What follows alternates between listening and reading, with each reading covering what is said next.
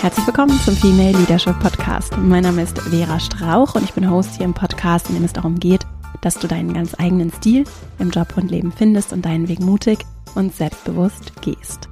In dieser Folge geht es um drei Techniken für mehr Fokus, wie du konzentriert an den Dingen arbeiten kannst, die dir wirklich wichtig sind. Vielleicht auch dann, wenn du viele Interessen hast, viele Themen, die dich bewegen, viele Dinge, die du tun möchtest und du vielleicht die Sorge oder den Eindruck hast, dass du dich verzettelst. Es geht auch darum, weswegen es durchaus auch lohnenswert sein kann, ein bisschen außerhalb der Box zu denken, vielleicht das eine oder andere auch counterintuitive zu tun und vor allem eine Balance zu finden aus Anspannung und Entspannung. Denn es ist uns quasi unmöglich, die ganze Zeit mit dem gleichen Energieniveau sehr konzentriert an Aufgaben zu arbeiten und wir brauchen eben auch die Entspannung. Und die kann sogar dazu führen, dass wir noch besser denken, noch bessere Ideen haben, noch fokussierter, schneller, effektiver, effizienter an Themen arbeiten können. Um all das soll es heute gehen. Ich habe noch einen kurzen Hinweis. Der Podcast wird nämlich drei Jahre alt. Er ist drei Jahre alt geworden, ich glaube am 16.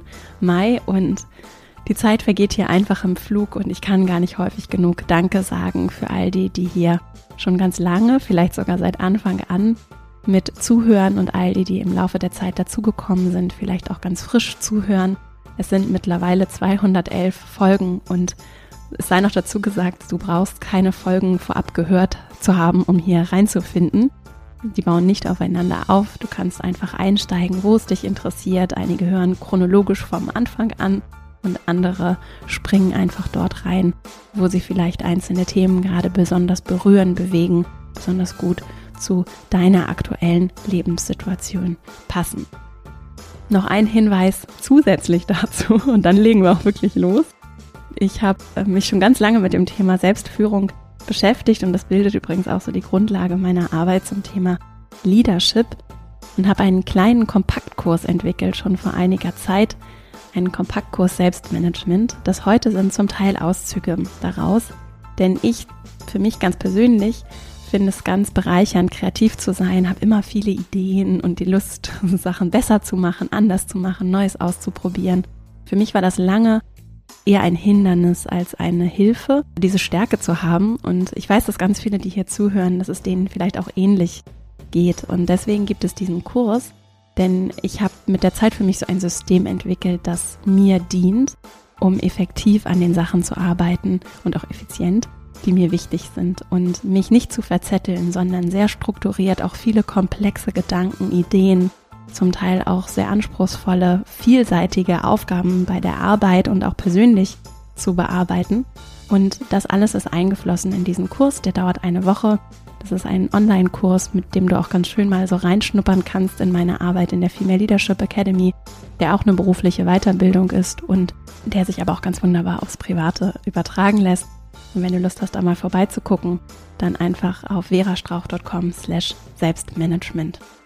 Und jetzt quatsche ich hier auch nicht weiter, sondern wir legen gleich mal los.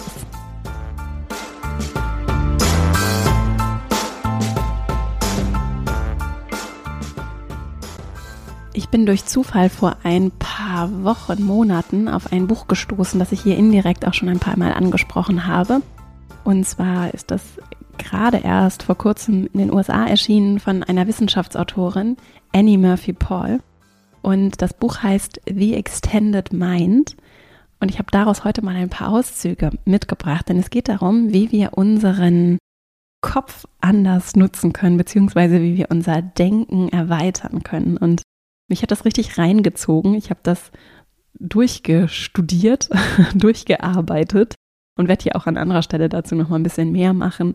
Also möchte nur heute darauf Bezug nehmen, weil es ums Denken geht und vor allem auch darüber, wie wir, damit macht sie so auf in dem Buch, wie wir diesen Gedanken oder vielmehr dieses Narrativ, die Überzeugung, dass unser Gehirn so ein in sich geschlossenes Organ ist, das dann bei Einzelnen besser funktioniert, bei anderen weniger gut funktioniert, wie das so ein Irrglaube ist, dem wir so aufgesessen sind, dass es in sich geschlossen funktioniert. Und dann geht es in dem Buch darum, und darauf werde ich heute auch an meinen Techniken Bezug nehmen, geht es in dem Buch darum, wie wir eben mit unserem Körper, mit unserer Umgebung, mit anderen Menschen unser Denken verbessern, erweitern, anders, ja, wenn wir jetzt den Begriff Leistungsfähigkeit verwenden wollen, dann würde der dazu passen, wie wir andere Leistungsfähigkeit in unserem Denken ermöglichen und wie das eben mehr ist, als unseren Kopf wie eine Maschine funktionieren zu lassen, sondern gerade in dieser Lebendigkeit, in der Interaktion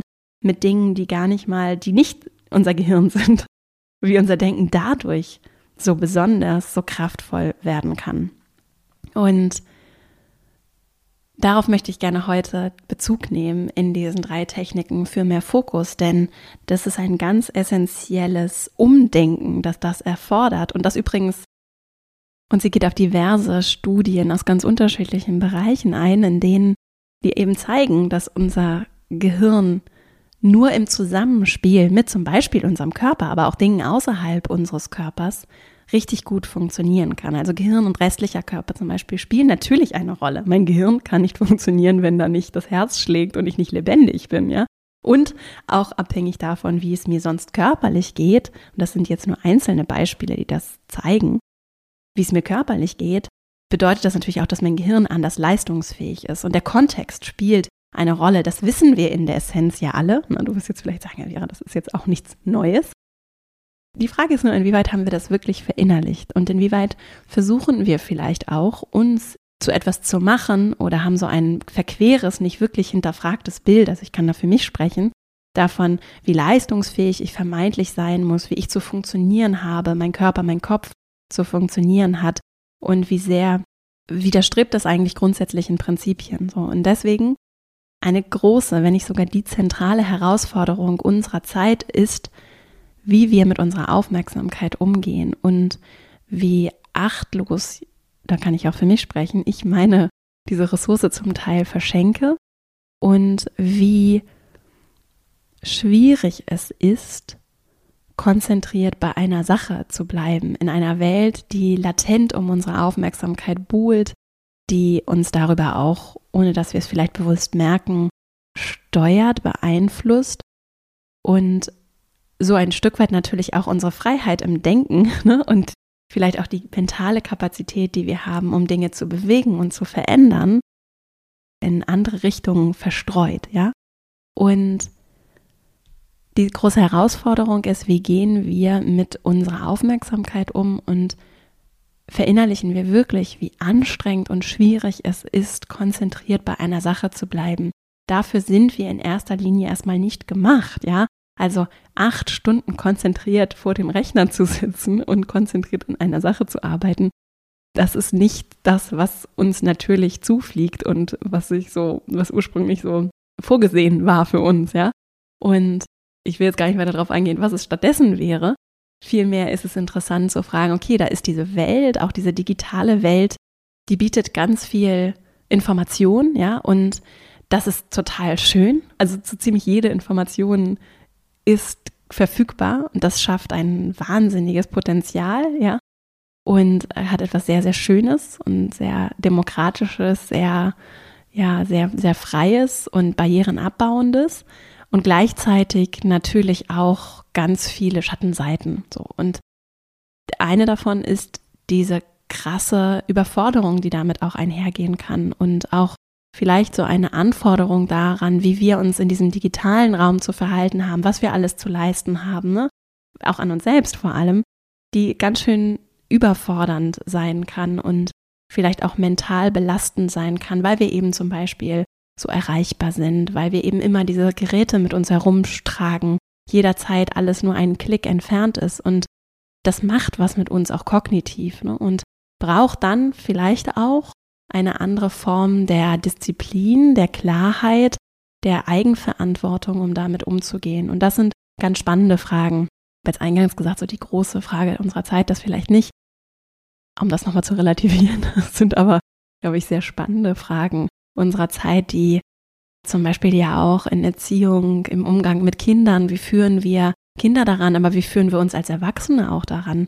So viel will ich dazu jetzt auch gar nicht sagen. Ich finde es nur sehr, sehr spannend und möchte jetzt hier als Eingangsfrage, bevor ich zu meiner ersten Technik komme, uns hier gemeinsam fragen in diesem Podcast, wie wäre es, wenn wir vielleicht ganz anders herangehen würden an diese Fragen, an unser Denken, an auch unseren Wert an Leistung, wie sehr sie auch unseren Wert bestimmt und ob das wirklich das ist, was wir uns selbst und anderen vermitteln wollen.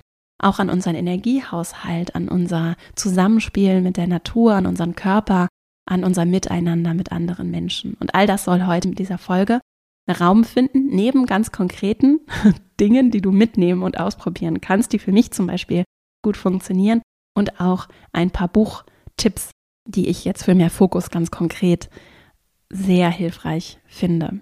Wir verlinken alles in den Shownotes. Es lohnt sich übrigens immer mal da vorbeizugucken bei den Folgen. Wenn du auch gerade hier nicht die Zeit hast mitzuschreiben, dann kannst du da ganz wunderbar durchscrollen und findest die Bücher und auch sonstige Tipps, auch gerade bei den Interviews zum Beispiel hier im Podcast, dann ganz ausführlich in den Shownotes. Meine erste Technik, die ich mitgebracht habe, ist das Rauszoomen. Ich habe das jetzt mal so Rauszoomen genannt.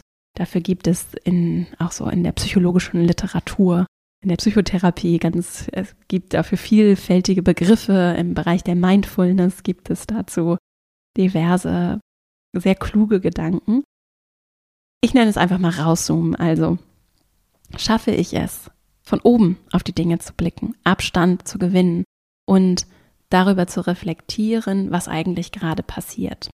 Das regelmäßig zu tun, auf diversen Ebenen, ist eine der zentralen Fähigkeiten, die zum Beispiel auch immer wieder in meinen Kursen eine große Rolle spielen, denn die bedeuten, dass ich kontextualisiere, dass ich verstehe, dass ich eben nicht in einem Vakuum funktioniere, sondern dass alles in einer wechselseitigen Verbindung zueinander steht und dass ich den Kontext herstellen kann, auch gerade wenn ich in die Zukunft blicke, wie mein Verhalten sich auswirkt auf das, was in der Zukunft ist. Und dann kann ich das mit diversen weiteren Dimensionen verbinden. Ich kann zum Beispiel Bezug zum Sinn herstellen. Ich habe gerade wieder nur als kleinen Buchtipp, der sehr gut dazu passt, Man in Search of Meaning von Viktor Frankl in die Hand genommen, der der Erfinder der Logotherapie ist und da spielt das Thema Meaning, Bedeutung auch eine ganz zentrale Rolle. Ne? Wozu tun wir, was wir tun? Was übrigens auch ein ganz zentrales Element von guter Führung ist, diesen Kontext immer wieder herzustellen. Wenn wir dann den Bogen schlagen zu meiner Selbstführung und dieser Eigenverantwortung, die ich übernehme, die in meinen Augen essentiell ist für starke Führung, mit anderen dann auch, wenn wir diesen Bogen schlagen, dann bedeutet das, führe ich mich selbst, stelle ich selbst Bezug zu dem her, wozu ich tue, was ich tue. Und das braucht eben diese Technik des Rauszoomens, Abstandgewinns. Und das ist wirklich in jedem Lebensbereich so wertvoll. Auch in angespannter Kommunikation schaffe ich es rauszuzoomen, mehr zu sehen als einfach nur diese Wolke von starken Gefühlen, mehr zu sehen als nur mich und meine Probleme und mein Thema und meinen Blick, sondern schaffe ich es, die Perspektive zu eröffnen, die Perspektive auf die anderen Perspektiven involvierter Personen, die Perspektive auf den Kontext, ne? Wenn wir dann beim Fokus bleiben und dabei, wie du für dich vielleicht auch viele Ideen sortieren möchtest, dann ist diese Fähigkeit zur Reflexion unverzichtbar. Den Kontext zu sehen und zu sagen, okay, diese Idee, die mir gerade gekommen ist, wie funktioniert die im Kontext des großen Ganzen für mich? Ist es eine Idee, die vielleicht in einen Themenspeicher gehört? Ist es eine Idee, die ich direkt irgendwo andocken und einfügen kann? Ist es eine Idee, die ich gerne zeitnah angehen möchte? Und wenn ich diesen Reflexionsprozess im Kontext des großen Ganzen für mich möglich mache, dann wird es viel leichter zu sortieren, zu ordnen, eine Struktur zu erschaffen, Klarheit, einen Durchblick zu entwickeln. Und deswegen kann ich von da dann sehr gut weitergehen, ne? zu sagen, vielleicht festzustellen, mir fehlt die Klarheit darüber, wohin soll es eigentlich gehen. Mir fehlt die Klarheit über ein Ziel. Dann kann ich damit weitermachen. Dann habe ich eine Aufgabe, daran zu arbeiten, mir vielleicht auch Hilfe dabei zu suchen, mit Menschen drüber zu sprechen, für mich dieser Frage nachzugehen. Durch den Kontext schaffe ich Klarheit darüber, was ist zu tun. Denn ich kann ja sehr, sehr viel tun. Also diese Überwältigung, diese Informationsflut, die bedingt auch diese Tatsache, dass wir einfach so viele Optionen haben und ein großes Privileg ja auch, dass da so viele Möglichkeiten sind für dich vielleicht auch beruflich. Ne? Es gibt so viele Routen, die du einschlagen könntest, so viele Dinge, die du tun und ausprobieren würdest.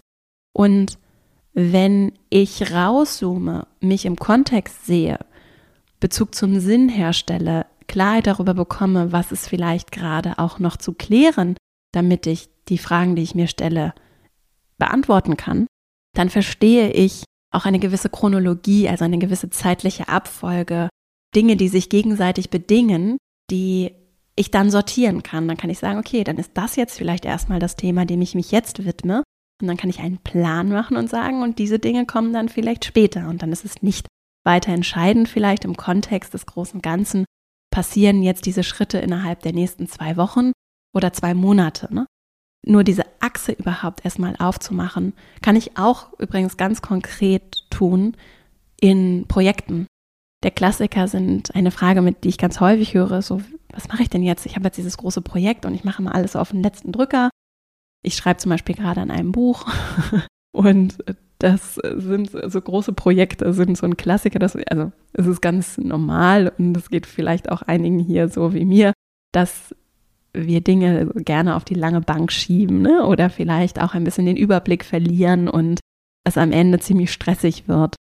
Herauszuzoomen, Pläne zu machen, klar zu strukturieren, mir auch im Kontext des großen Ganzen bewusst zu machen, dass selbst wenn ich irgendwie ein halbes Jahr oder ein Jahr habe, um dieses Buch zu schreiben oder drei Monate für dieses Projekt habe, das mag heute wie eine ganz lange Zeit aussehen, wenn ich dann aber mal in die Planung gehe und rauszoome und die einzelnen Schritte ganz grob vielleicht auch nur aufmale, sehe ich, dass diese Zeit runtergebrochen in einzelne Abschnitte vielleicht gar nicht so groß ist. Und das hilft mir dann zu fokussieren, wenn ich weiß, worauf ich mich jetzt in diesem Moment konzentrieren kann und eine gute Struktur entwickelt habe, zum Beispiel in Form eines verlässlichen Plans, dann kann ich all diese anderen mentalen Bälle, die da noch sind, ne? also all diese anderen Schritte und Dinge, die noch zu tun sind, die mich vielleicht auch dann überfordern und mir den Fokus rauben in dem Moment, die kann ich ablegen. Ich kann sie wie diese mentalen Bälle wie in, in diesen Plan quasi reinlegen. Und dann weiß ich, okay, dieses Arbeitspaket lege ich da ab und das steht jetzt in diesem Plan. Ich brauche es mental nicht mehr festzuhalten und mich davon ablenken lassen, sondern ich weiß, dass dieser Plan. Und wenn ich für mich einen Prozess habe, in dem ich in diesem Plan mich vorwärts bewege, sprich regelmäßig in diesen Plan reingucke oder das in meinen Kalender übertrage, dann kann ich diese Bälle loslassen. Und das macht es dann leichter, im Moment fokussiert zu sein, dran zu sein, wirklich an mich einer Sache zu widmen. Dieser Mythos von Multitasking, der ist offensichtlich unstreitbar widerlegt. also wir können uns nicht unserer, unser Bewusstsein nicht mehreren Dingen mit der gleichen Energie widmen. Also ich kann zwar nebenbei unbewusst oder und das ist meine Konzentration erfordert, in meiner Tasse rühren, wirklich zuhören und mit meinem Bewusstsein verarbeiten kann ich nur einer Aufgabe und einer Unterhaltung, einem Thema. Und tausend Sachen gleichzeitig zu machen, kostet im Zweifelsfall einfach viel mehr Energie, als wenn ich die Sachen nacheinander konzentriert abarbeite. Und um das nacheinander tun zu können, mich wirklich einer Sache zu widmen, hilft es, eine Struktur zu haben, die mich hält, die mich trägt. Und das kann dann bedeuten, dass ich zum Beispiel sehr konzentriert an einem Konzept arbeite, sehr konzentriert einen Text schreibe, aber auch sehr konzentriert eine Unterhaltung führe, wirklich einer Person meine Aufmerksamkeit schenke ohne nebenbei am Handy zu sitzen oder wieder irgendwie meine E-Mails zu checken und eigentlich schon gedanklich drei Schritte weiter zu sein. Es kann eine ganz andere Qualität in die Momente und auch einen anderen Respekt den Dingen geben, den Menschen, den Themen, mit denen ich mich beschäftige. Und deswegen lohnt es sich sehr, da klar zu sein und diesen Rahmen zu erschaffen, diese Struktur, die ich zum Beispiel eben, wie gesagt, ich habe es eingangs kurz gesagt, in meinem Kompaktkursteil, wie ich es für mich gemacht habe, Du hast vielleicht eine ganz eigene Struktur, die auch wunderbar funktioniert oder die du vielleicht auch dann durch das, was du lernst, noch anpasst und die auch lebendig ist und dich halten kann und darf. Und da rein zu investieren, da immer wieder raus zu fokussieren, raus zu zoomen und zu verstehen, was mache ich hier eigentlich gerade und wie funktioniert das im Kontext von all dem anderen, was da noch ist, das ist so lohnenswert und eine ganz wertvolle Investition. Gerade dann, wenn viel zu tun ist, wenn Stress ist, wenn ich sowieso das Gefühl habe, ich komme nicht hinterher oder ich habe eigentlich gar keine Zeit, um diese Struktur zu schaffen, dann brauche ich die Struktur besonders. Und vielleicht noch so ein paar ganz kleine, bevor wir zur nächsten Technik kommen, so kleine Tipps, die mir sehr helfen. Ich habe so kleine Regeln für mich aufgestellt und arbeite mit denen, weil ich auch weiß, dass innerhalb dieser Struktur, dieses Rahmens, den ich mir selbst gebe, Entscheidungen ein großer Energiekonsumente sind. Ja, also manche Sachen kosten mich einfach sehr viel Energie, die dich vielleicht gar keine Energie kosten, aber so Sachen abzusagen zum Beispiel. Also wenn ich Anfragen bekomme und ich habe jetzt zum Beispiel gerade so intensive Buchschreibzeit, das Buch erscheint im Herbst.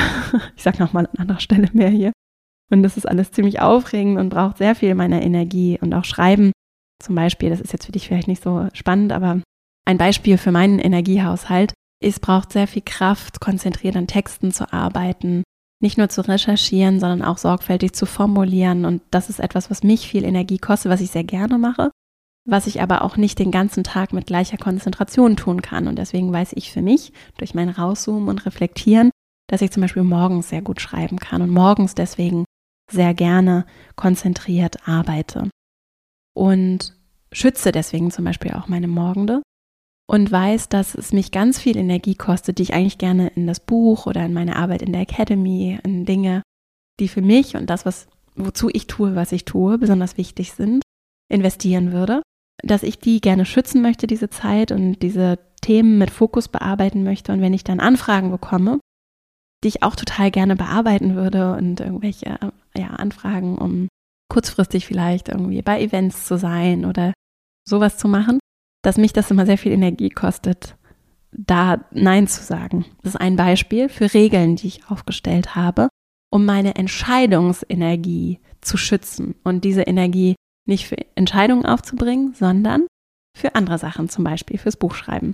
Und deswegen habe ich jetzt für mich Regeln aufgestellt, wie zum Beispiel bis zur Abgabe des Buchmanuskripts, das wird im Ende Juni sein, sage ich alles ab. Und das habe ich auch so ans Team weitergegeben und deswegen brauche ich nicht mehr zu entscheiden, sondern kann einfach automatisiert absagen oder meine KollegInnen können das sogar für mich tun. Und das ist natürlich ein großer Luxus und etwas, was für mich super hilfreich ist. Und das kann ich auf ganz, habe ich auf ganz viele andere Sachen auch übertragen. Und für deinen Alltag kann das zum Beispiel bedeuten, anderes Beispiel, dass du Lust hast, mal diese Drei-Minuten-Regel auszuprobieren, eine weitere Regel, die ich auch anwende.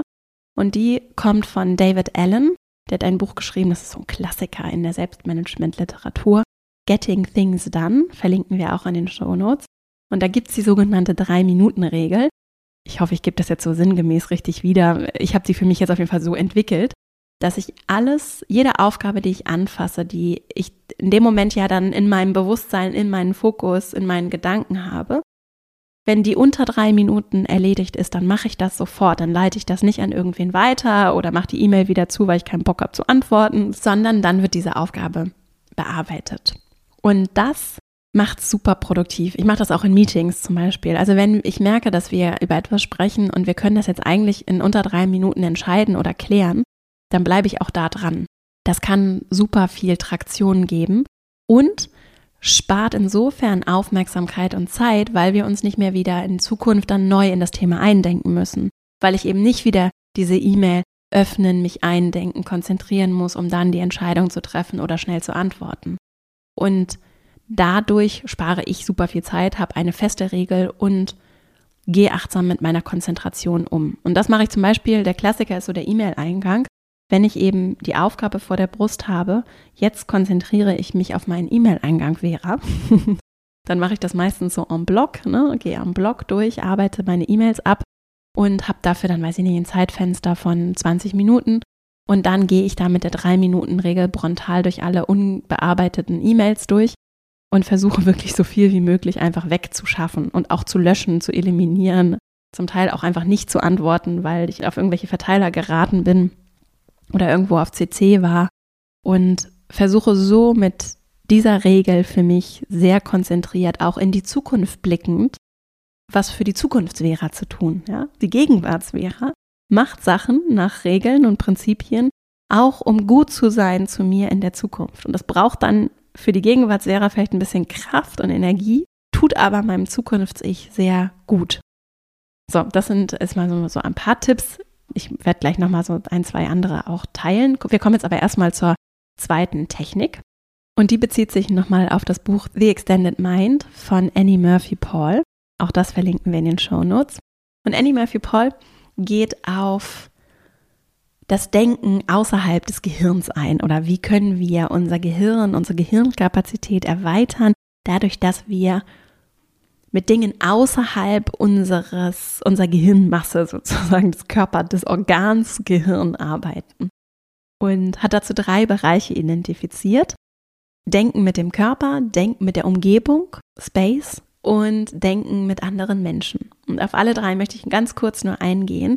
Und meine zweite Technik für dich ist, bewusst defokussiert zu sein für stärkeren Fokus. Also bewusst mich rauszubegeben aus dem, ich sitze jetzt konzentriert hinter dem Laptop oder was auch immer für dich so dass ich bin jetzt konzentriert bei der Arbeit ist und bewusst Dinge zu tun, die anders sind. Und das nicht abzutun als, oh, jetzt bin ich faul oder jetzt, jetzt bin ich irgendwie, ist das nicht wertvoll, wie ich diese Zeit verbringe, sondern das umzuframen, anders zu benennen und bewusst zu sagen, jetzt tue ich Dinge, die gut sind für mich und die ein Teil meiner Lebendigkeit sind und darauf auch einzahlen, wie ich die Dinge, die ich tun möchte, tue.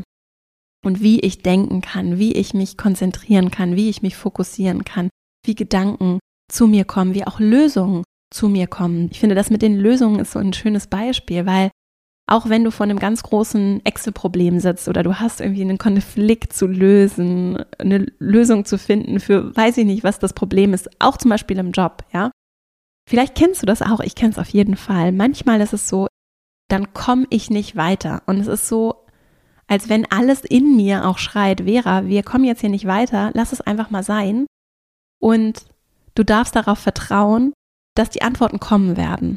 Und das tatsächlich funktioniert, ja.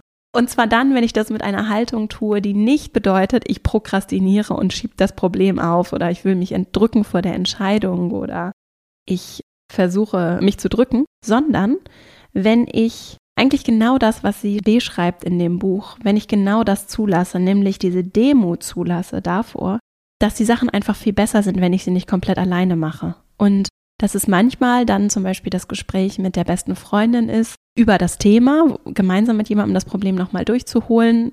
Eine Person, die vielleicht gar nicht damit bisher konfrontiert war und gar nichts damit zu tun hat. Oder vielleicht auch ein Gespräch über was ganz anderes, bei dem mir dann aber die Idee kommt, wie ich das Problem, das damit eigentlich gar nichts zu tun hat, gelöst bekomme. Passiert ja auch. Dass das vielleicht etwas ist, was total bereichernd sein darf und dass das, dass das, was mehr ist als ich und mein Kopf und meine kleine Welt und meine Perspektive, die ja sehr begrenzt ist, dass das Kraft haben darf und dass das auch Wertschätzung und Anerkennung und Raum bekommen darf in meinem Leben. Und das widerstrebt natürlich sehr unserer Arbeitsperspektive, in der wir ja bis vor kurzem, bis die Pandemie uns größtenteils ins Homeoffice geschickt hat, sehr auf, okay, wir messen Zeit und daran messen wir zum Teil ja auch wirklich die Qualität von Arbeit, ne? Was ja an sich schon ein sehr interessanter Gedanke ist. Also nur weil ich da vor meinem Rechner sitze und vielleicht auch ganz fleißig aussehe, heißt das ja nicht, dass ich auch gute Ergebnisse produziere. Und heißt das ja auch nicht, dass ich nicht vielleicht in einer Stunde das getan hätte, was ich jetzt in drei Stunden getan habe und dass es nicht vielleicht auch okay wäre, einfach weniger zu arbeiten vielleicht sogar viel bessere Ergebnisse zu produzieren und früher Feierabend zu machen. Das sind ja Gedanken, die brauchen sehr viel Vertrauen, die brauchen sehr viel Eigenverantwortung bei allen Beteiligten, auch Wissen, Klarheit und die sind noch nicht wirklich angekommen in unserer Arbeitswelt, so in der Fläche. Es tut sich einiges und meine Arbeit zum Beispiel beschäftigt sich ja damit, was wir tun können, um uns zu empowern, um diese Eigenverantwortung zu lernen, das Wissen zu haben, um dann auch strukturell Sachen hinterfragen zu können.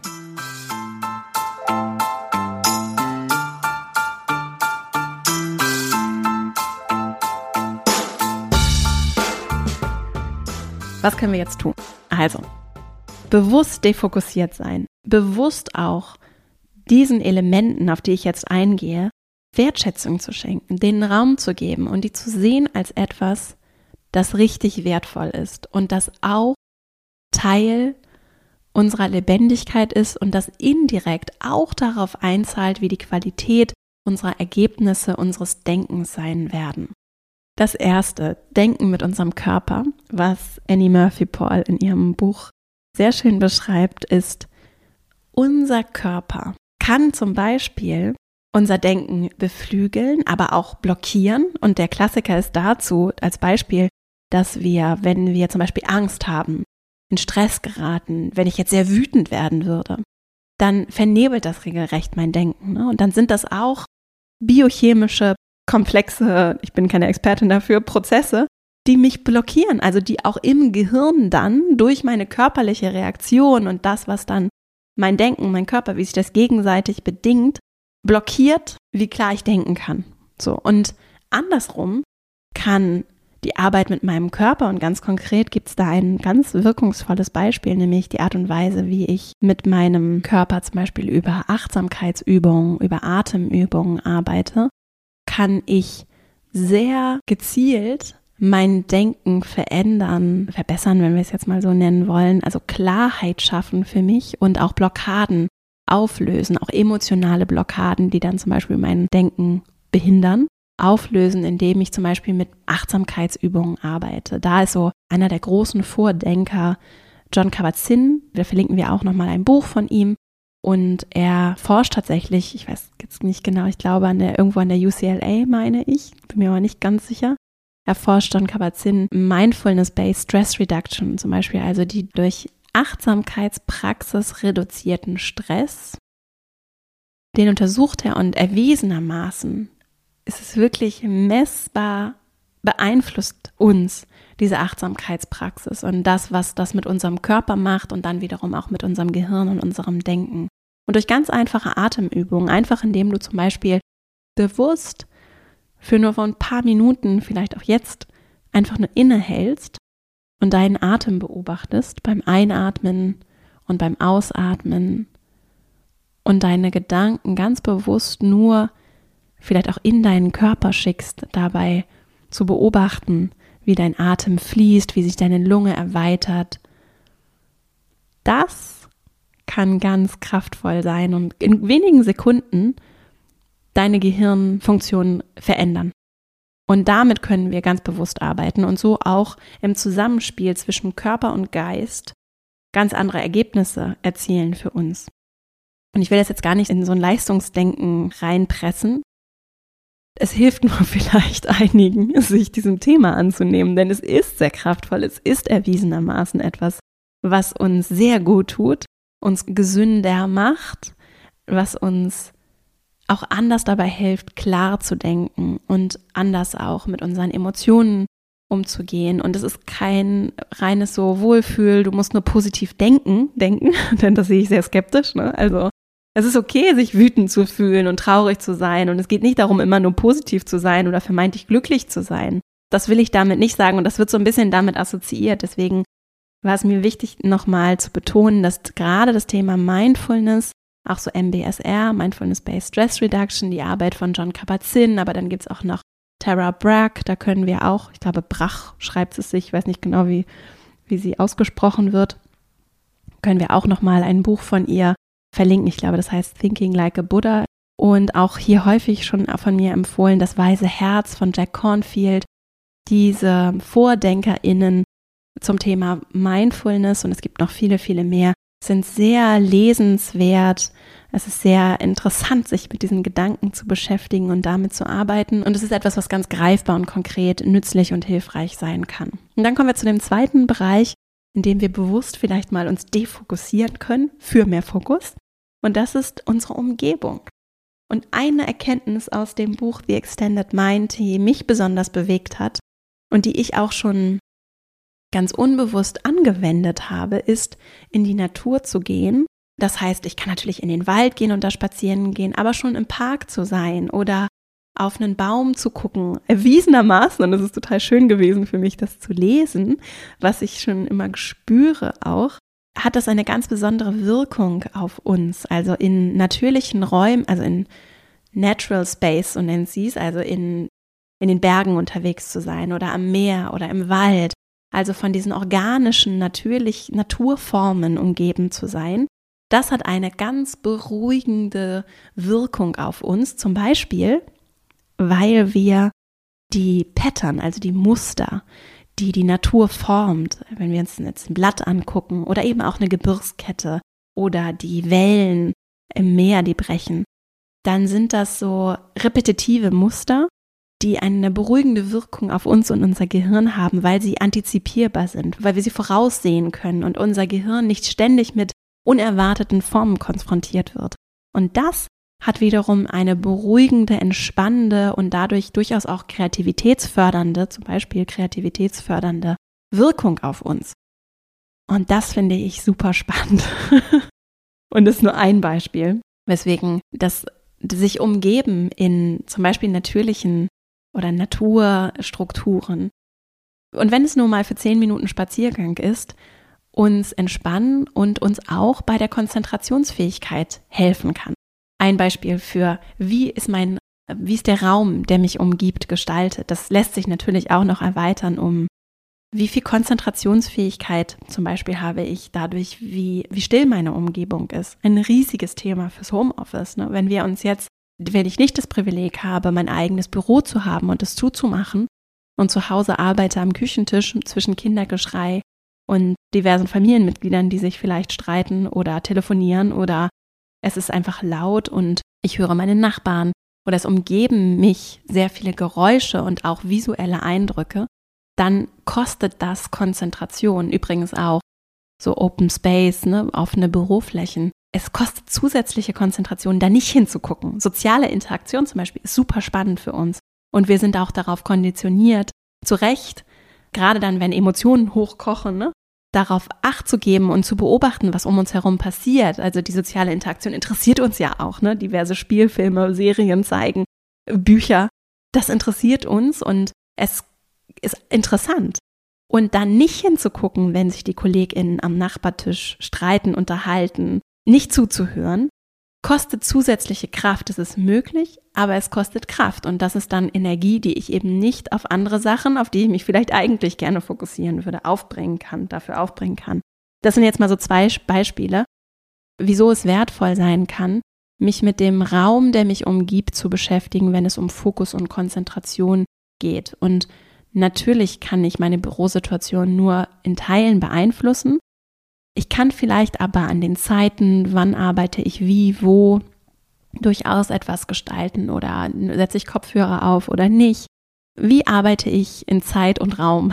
so, das vielleicht als einen Impuls für dich. Und dann kommen wir zum, zu dem weiteren Bereich, der auch in dieser zweiten Technik, also in dem bewussten defokussiert sein für dich vielleicht ganz spannend sein kann. Und das ist das Denken mit anderen Menschen mit Peers, also mit KollegInnen, Menschen, FreundInnen, die vielleicht ähnliche Jobs machen oder ganz andere Jobs, aber vielleicht auch mit ExpertInnen, also Menschen, die ganz anderes Wissen haben, ne? wie ich zum Beispiel super gerne Bücher lese aus anderen Disziplinen, zum Beispiel gerade so Soziologie für mich entdeckt, was ich finde das super spannend, ja, aus anderem Blickwinkel auf große Fragestellungen, die ich spannend finde, zu blicken.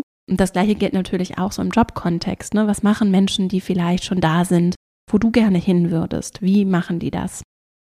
Und auch wenn das vielleicht gerade nicht direkt auf das einzahlt, was auf deiner To-Do-Liste steht, kann das dir vielleicht ganz neue Perspektiven, Antworten, Fragen mitgeben, die dich bereichern und vor allem eben auch in der Interaktion, also im Gespräch, vielleicht auch im ungeteilten Gespräch mit einer anderen Person kann es sehr wirkungsvoll sein, über Fragen zu sprechen, die dich interessieren oder vielleicht auch Sachen, die eigentlich gar nichts mit dem zu tun haben, was dich gerade beschäftigt, die dir dann aber vielleicht trotzdem indirekt Antworten geben oder einfach dadurch, dass du mal komplett an was anderes denkst, Lösungen für ein Problem, das du schon lange mit dir herumträgst, bieten. Also, wir dürfen defokussiert sein. Die guten Neuigkeiten sind, Es ist sogar ganz wertvoll und kann auf den Fokus, die Qualität der Energie, die du dann, wenn du wieder zurückkehrst zu einer Aufgabe, positiv einzahlen. Wenn dieses ganze Thema mit The Extended Mind dich interessiert, dann schreib übrigens gerne auch mal, ob das so ist. Also wenn es so ist, dass du dazu auch Lust hättest, nochmal eine weitere Folge zu hören vielleicht. Gerne zum Beispiel unter dem Post auf Instagram zu dieser Folge, Vera Marie Strauch, das bin ich da, oder auch auf LinkedIn oder du schreibst es unter dem Blogbeitrag auf verastrauch.com. Es gibt diverse Wege, weil mich natürlich interessiert, was da vielleicht besonders spannend ist und ob du Lust hättest, dazu mehr zu machen, weil ich das gerade sehr interessant finde, aber natürlich nicht weiß, das ist so ein bisschen off-topic auch hier. Das würde mich interessieren, dann könnte ich mal sehen, ob ich dazu vielleicht hier nochmal mehr mache. Und dann sind wir auch schon bei der dritten und letzten Technik, die ich mitgebracht habe. Und zwar ist das auch aus einem Buch, über das ich gerne sprechen möchte, nämlich Atomic Habits von James Clear. Ein Buch, das ich super gerne gelesen habe, durchgearbeitet habe, das auch in meine Arbeit immer wieder, in meine Kurse auch einfließt. Und James Clear beschreibt es als Identity-Based Habits.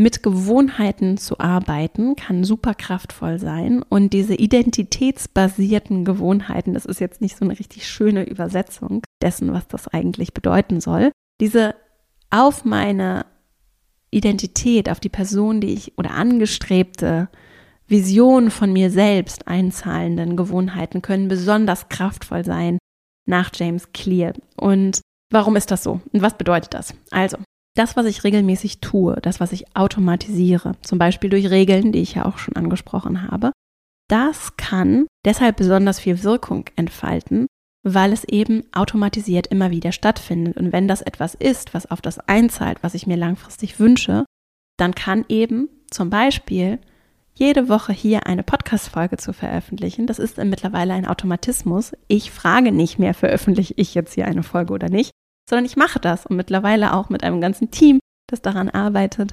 Und wir stellen das nicht mehr in Frage. Und dadurch brauchen wir nicht jede Woche wieder die Entscheidungsenergie, ne? sondern es passiert einfach. Und das zahlt darauf ein, dass hier immer mehr Leute zuhören, dass der Podcast jetzt drei Jahre alt ist, dass wir sehr viele Leute erreichen können, denen kostenfrei die Inhalte zur Verfügung stellen können. Und dadurch, so jetzt, wenn ich jetzt gucke, wozu tue ich, was ich tue, auf jeden Fall darauf einzahlt, was ich gerne bewegen und erreichen möchte. Und das ist eine Art von Automatisierung, die ich für mich etabliert habe. Und das kann aber ganz genauso zum Beispiel auch aus kleinen Dingen bestehen, wie ich lese jeden Abend vor dem Schlafengehen mindestens eine Seite in einem Buch, egal in welchem.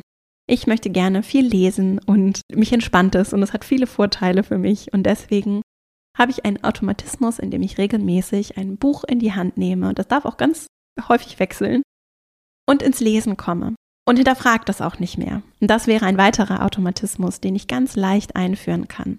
Genauso auch im Team. Ne? Es kann zum Beispiel Meetingkulturen sind Automatismen, die wir einführen. Prozesse, die ablaufen, die nicht hinterfragt werden, es sei denn, wir hinterfragen grundsätzlich den Prozess, was ich auch immer mal Technik 1 rauszoomen, immer mal lohnen kann. Und Führung bedeutet eben und auch Selbstführung bedeutet nicht nur Verantwortung für das Potenzial zu übernehmen, das in Menschen da ist, die mich umgeben, in mir selbst, sondern auch in den Prozessen. Auch in den Prozessen, die ich für mich selbst organisiere. Und die Identity-Based Habits gehen jetzt noch einen Schritt weiter, also arbeiten nicht nur mit der Automatisierung der Gewohnheiten, durch Gewohnheiten, die wir haben, sondern fragen auch, welche Gewohnheiten möchte ich denn überhaupt? Und das klassische Beispiel, ich habe dazu auch hier schon mal eine eigene Folge im Podcast gemacht, der Klassiker dazu ist, ich möchte sportlicher werden und deswegen laufe ich jetzt den Marathon. So und trainiere jetzt jede Woche, jeden Tag, weiß ich nicht, wie so Marathontraining aussieht. Auf jeden Fall habe ich einen sehr strengen Plan und trainiere für den Marathon. Die Identity-Based Habits würden jetzt anders rangehen und würden sagen, okay, was ist die Identity, die du dir wünschst? Also möchtest du zum Beispiel sportlich sein? Kann ich da nochmal nachfragen? Möchte ich wirklich sportlich sein oder möchte ich vielleicht gesund sein? Möchte ich mich wohl in meinem Körper fühlen? Was genau ist es? Und dann kann ich von diesem Ziel kommen und sagen, und jemand, der gesund ist, jemand, der sich wohlfühlt in seinem Körper, wie verhält sich diese Person im Hier und Jetzt? Angenommen, ich bin das schon, ich fühle mich schon so. Was würde ich tun? Welche Gewohnheiten hätte ich? Ist es dann wirklich das Training für den Marathon oder ist es nicht vielleicht die Gewohnheit, dass ich mindestens zweimal die Woche zum Sport gehe, dass ich mit dem Fahrrad zur Arbeit fahre, dass ich jeden Tag einen, wenigstens einen Spaziergang mache, dass ich Gemüse esse, so solche Beispiele. Ne? Und dann komme ich über diese Identity, dieses Ziel, Gefühl, diesen Zielzustand und überlege, was bedeutet das dann übersetzt in Automatismen, in Gewohnheiten, die ich haben könnte. Und das kann ich natürlich auch verbinden mit dem Thema Fokus. Ne? Welche Themen, welche Menschen, auch wie arbeite ich, was bekommt Raum, wenn ich die Person bin, die ich gerne sein möchte. Also eine gesunde Person zum Beispiel. Wie würde die sich im Hier und Jetzt verhalten? Würde die acht Stunden die ganze Zeit vorm Computer sitzen? Ja? Oder eine sehr konzentriert arbeitende, effektive Person, effektiv arbeitende Person, die mit ihrer Zeit achtsam umgeht. Wie würde die sich verhalten und was würde die tun? Und darüber kann ich dann für mich nochmal klarer artikulieren, was ist das eigentlich, was ich dann, wenn ich fokussiert arbeite, tun möchte und wie tue ich das.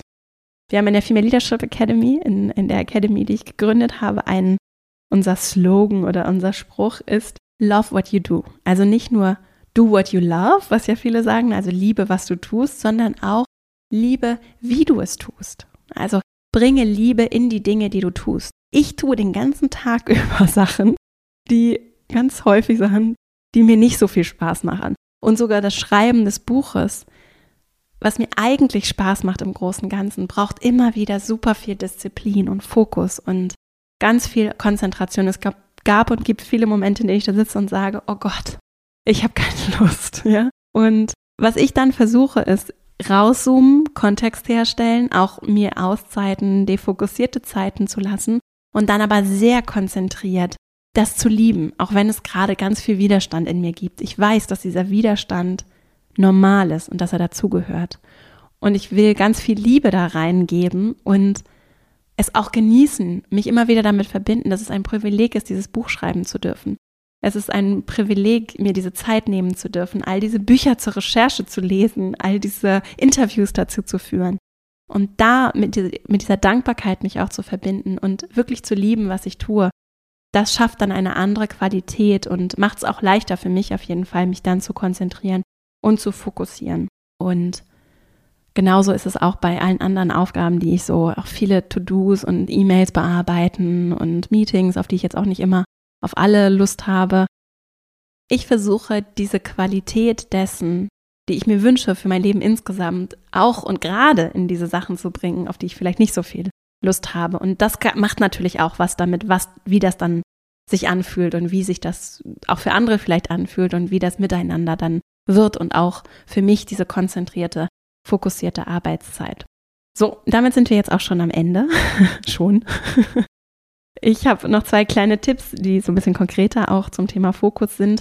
Und zwar ein ganz einfacher, aber sehr effektiver Tipp für fokussiertes Arbeiten, der auch zu diesem Identity-Based Thema passt, ist, bin ich klar darin, was ich genau tun möchte? Bin ich klar darin, was jetzt diese Aufgabe ist, die vor mir liegt?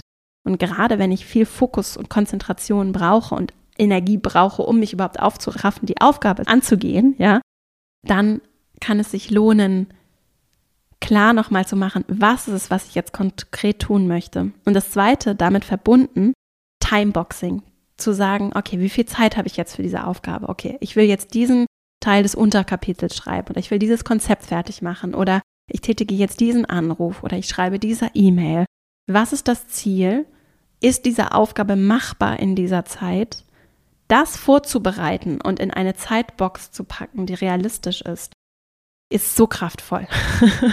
und ein ganz konkretes Ding, was du tun kannst und was du vielleicht manchmal auch schon getan hast, aber vielleicht auch aus dem Blick wieder verlierst und was vielleicht für dich eine Gewohnheit werden darf, gerade bei größeren Aufgaben rauszoomen, bewusst fragen, was genau ist es jetzt, was ich tun möchte, was ist die Aufgabe und wie viel Zeit habe ich dafür zur Verfügung? Ist das realistisch? Ja oder nein? Und dann kann ich loslegen. Also mir selbst Aufgaben auf eine gute Art und Weise zu delegieren im Prinzip. So. Also wir verlinken nochmal ein paar Bücher, die ich heute genannt habe, zum Beispiel The Extended Mind, Getting Things Done, Atomic Habits von James Clear. Ich würde auch nochmal verlinken The Power of Habit, auch ein Buch, sehr spannend zum Thema, wie entstehen Gewohnheiten, wie können wir sie verändern. Eins meiner Lieblingsbücher zum Thema Selbstführung, Essentialism von Greg McEwen, wo es darum geht, effektiv zu arbeiten, also an den richtigen Dingen zu arbeiten. Und auch nochmal das Buch Sprint habe ich auch nochmal rausgesucht, wo es dann so ganz konkret darum geht, wie kann ich mich vielleicht auch organisieren und Zeit so runterschreiben. Das, ich fand das gar nicht schlecht, das ist jetzt nicht eines meiner liebsten Bücher, aber vielleicht auch ganz interessant im Kontext der, der Folge. Jetzt fasse ich nochmal die drei Techniken zusammen.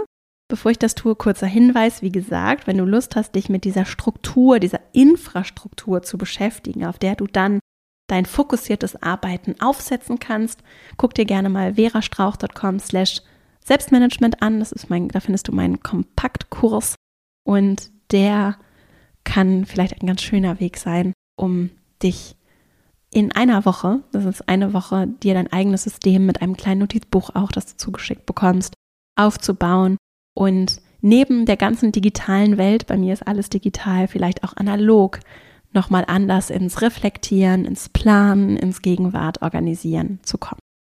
Und ich habe ganz viele der Bücher, die ich heute genannt habe, da auch mit einfließen lassen. Ah, auch noch die Bullet Journal Methode von Ryder Carroll habe ich auch noch, kann, können wir auch noch mit verlinken. Das ist auch ganz wesentlich in diesem Kurs mit eingeflossen. Insofern, wenn du Lust hast, da mal vorbeizugucken, tu das gerne. Jetzt die drei ähm, Techniken nochmal kurz für mehr Fokus zusammengefasst. Als erstes das Rauszoomen, die Fähigkeit zur Reflexion, Abstand zu gewinnen, von oben auf die Themen zu blicken, einen Plan zu machen, hilft unfassbar beim, um Fokus zu gewinnen und auch wieder zu gewinnen. Die zweite Technik, bewusst auch defokussiert zu sein, also bewusst auch mich aus dieser Konzentration rauszubewegen, eine Balance zu finden aus Anspannung und Entspannung und das nicht abzutun als etwas, was, was irgendwie jetzt nichts bringt oder nicht wertvoll ist, keine gut investierte Zeit ist, weil ich ja gerade nichts, nichts schaffe, nichts erarbeite, nichts leiste, nichts, keine To-Do-Liste bearbeite. Nein, diese Mußezeit, die Zeit in, in, in der Natur und sei es nur im Park oder der Blick auf die Bäume vor deinem Fenster, diese Zeit ist wertvoll, ne? Die Zeit, in der ich bewusst auf meinen Körper achte, vielleicht auch in, in der Meditation oder beim Yoga oder aber auch beim Fußball oder beim Schwimmen, beim Spazierengehen, ne? Mich mit meinem Körper auch verbinde. Diese Zeit ist wertvoll. Und das dritte, was ich dazu noch genannt hatte, war auch die Zeit mit anderen Menschen, ne? mit anderen Menschen ins Gespräch zu kommen, vielleicht auch über Dinge, die überhaupt nichts mit meinem Job oder meiner To-Do-Liste zu tun haben, diese Mußezeit, dieses Freisein, Freidenken, mit anderen denken, mit anderen in diese Dynamik, in diese Resonanz zu kommen, das ist wertvoll und es ist unverzichtbar für Fokus, fürs auch Aufladen der Batterien, fürs Energietanken und für eine andere Qualität und Lebendigkeit, die wir brauchen, gerade auch um dann gute Ergebnisse zu bekommen, zu erarbeiten und uns dem zu widmen, was wirklich mit voller Kraft auch widmen zu können, was wirklich wichtig ist. Und dann die dritte Technik, zu lernen, zu reflektieren und mit Identity-Based Habits zu arbeiten, bewusst über deine Gewohnheiten zu reflektieren und auch zu hinterfragen, welche Gewohnheiten zahlen darauf ein, der Mensch zu sein, der ich sein möchte. Was tut ein Mensch regelmäßig, der so ist, wie ich gerne sein möchte? Der vielleicht eine Wärme in sein Umfeld bringt, der vielleicht inhaltlich Themen erarbeitet, Probleme löst, im Job auf eine gewisse Weise auftritt, die ich gerne verkörpern möchte. Was tut dieser Mensch regelmäßig in seinem Job, im Miteinander mit anderen Menschen, in seinem Privatleben? Und darüber dann für dich vielleicht die eine oder andere Gewohnheit zu entwickeln und zu erarbeiten, kann vielleicht auch ein schöner und wirkungsvoller Weg für mehr Fokus sein. Ich danke dir, dass du mir hier bei dieser sehr langen Folge, ich mag das Thema gerne, wie du vielleicht gemerkt hast, dass du mir zugehört hast, deine Zeit geschenkt hast und äh, freue mich riesig, wenn du diese Folge vielleicht auch mit Leuten teilst, die, denen sie auch helfen kann.